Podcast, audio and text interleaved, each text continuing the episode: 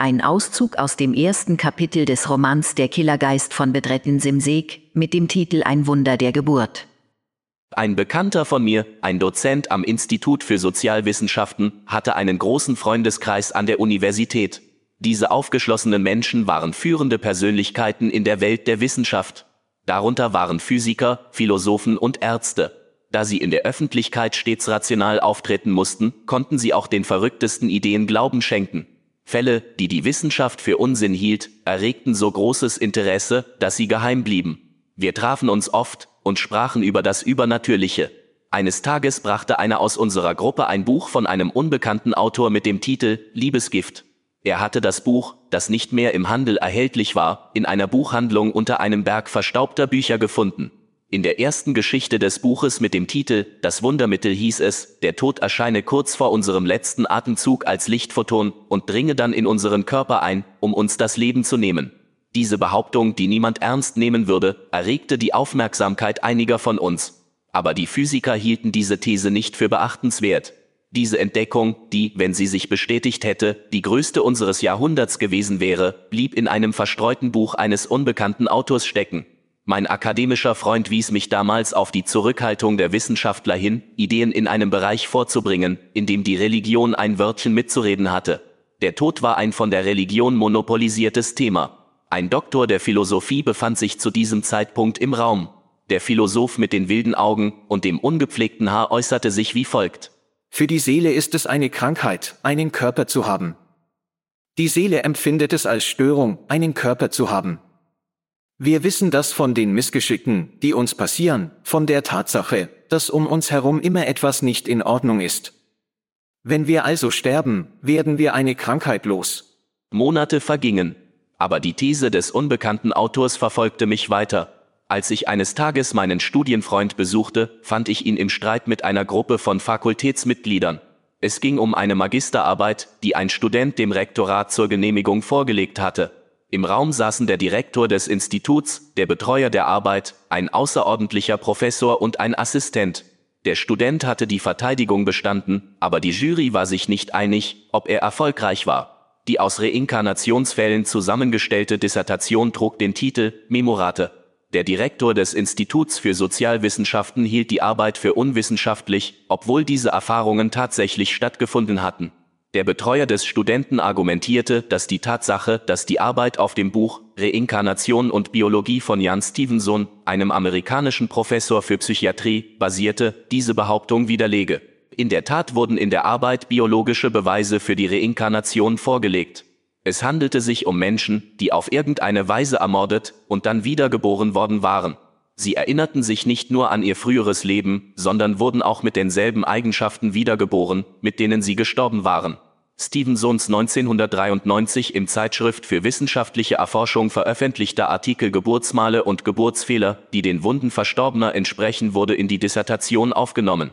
Der türkische Junge in diesem Artikel behauptete, das Muttermal in seinem rechten Gesicht sei das Ergebnis einer Schussverletzung aus nächster Nähe in einem früheren Leben. Die Kugel durchschlug die rechte Seite seines Schädels, beschädigte sein Gehirn, und er starb im Krankenhaus, nachdem er sechs Tage lang um sein Leben gekämpft hatte. Stevenson hatte eine Kopie der Krankenhausakte erhalten, aus der hervorging, dass die Geburts- und Todesdaten in diesem Fall übereinstimmten. Überraschenderweise befanden sich die Eintritts- und Austrittswunden der Kugel im Kopf des Verstorbenen und des Geborenen an der gleichen Stelle. Die These warf folgende Fragen auf handelte es sich bei dem Wesen, das in zwei verschiedenen Körpern zum Leben erwachte und mit derselben Waffe erschossen worden zu sein schien, um eine Person oder um zwei verschiedene Personen? Oder war alles nur eine Illusion? Geschah das Ereignis, das nach dem Kalender in unserem Kopf zu verschiedenen Zeiten stattgefunden zu haben scheint, gleichzeitig in einer Ewigkeit, in der es keine Zeit gibt? Erschien eine Person als zwei verschiedene Personen, wie ein Elektron an zwei verschiedenen Orten zur gleichen Zeit? Könnte unsere Sicht uns täuschen? Stevensons Artikel aus dem Jahr 2005, Anführungszeichen einige körperliche Missbildungen, die früheren Leben zugeschrieben werden, wurde in dieser Arbeit häufig zitiert. Laut diesem Artikel wurde Anno Domini in einem Bezirk von HT geboren und begann im Alter von eins bis zwei Jahren zu sprechen. In seinem früheren Leben war er ein Arbeiter namens Sali, der starb, als er bei Bauarbeiten unter einem einstürzenden Gebäude eingeklemmt wurde.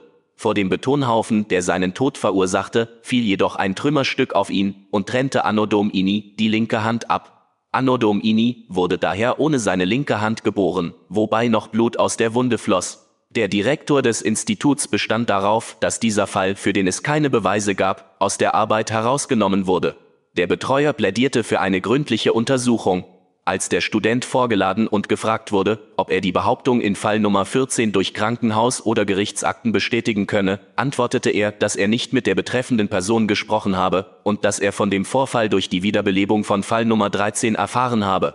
Durch einen seltsamen Zufall war auch er an einer Schussverletzung im Kopf gestorben. Noch heute sind die Spuren der Kugel, die durch seine linke Schläfe eindrang und am Hinterkopf wieder austrat, deutlich zu erkennen. Die Eintrittsstelle der Kugel ähnelte dem Loch, in das ein Finger bei der Geburt eingedrungen wäre. Er sagte, er habe oft von Menschen aus seinem früheren Leben geträumt und sie erkannt, wie seine Frau und seine Kinder, aber er konnte sich nicht an ihre Namen erinnern. Er sehnte sich nach ihnen, wusste aber nicht, wo sie waren.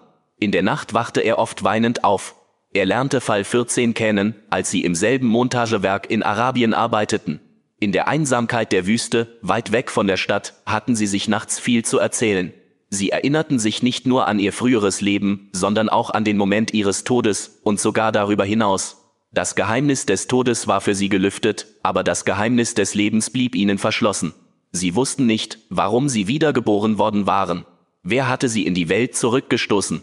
Nummer 13 wurde in seinem neuen Leben religiöser, während Nummer 14 zum Skeptiker wurde. Doch auch hier gab es einen Widerspruch. Nummer 13 war ein Sünder, der in seinem früheren Leben Verbrechen begangen hatte. Nummer 14 war in seinem früheren Leben ein Schmuggler gewesen, aber er war religiös. Der Tod hatte also den einen aus der Religion herausgeführt und den anderen wieder hinein. Nummer 13 glaubte an die Existenz der Seele. Nummer 14 behauptete, es gebe keine Seele, obwohl er gestorben und von den Toten auferstanden war. Wenn es eine Seele gäbe, wäre diese Kugel nicht hier, sagt Nummer 14 und zeigte auf die Stelle, an der die Kugel aus einem früheren Leben in seinem Bein steckte. Obwohl der Student, der die These präsentierte, mehrmals versuchte, Fall 14 zu interviewen, konnte er ihn nicht erreichen. Zu dieser Zeit arbeitete er in einer Firma, die von seinen Brüdern geleitet wurde, und seine Familie erlaubte ihm nicht, jemanden zu treffen. Könnte das an seiner skeptischen Einstellung zur Religion gelegen haben? Denn seine Brüder waren sehr konservativ und hielten den Glauben an die Wiedergeburt für absurd. Sie beschuldigten ihren Bruder, geisteskrank zu sein, weil er behauptete, wiedergeboren zu sein, obwohl er eine Kugel oder eine Schusswunde aus einem früheren Leben hatte.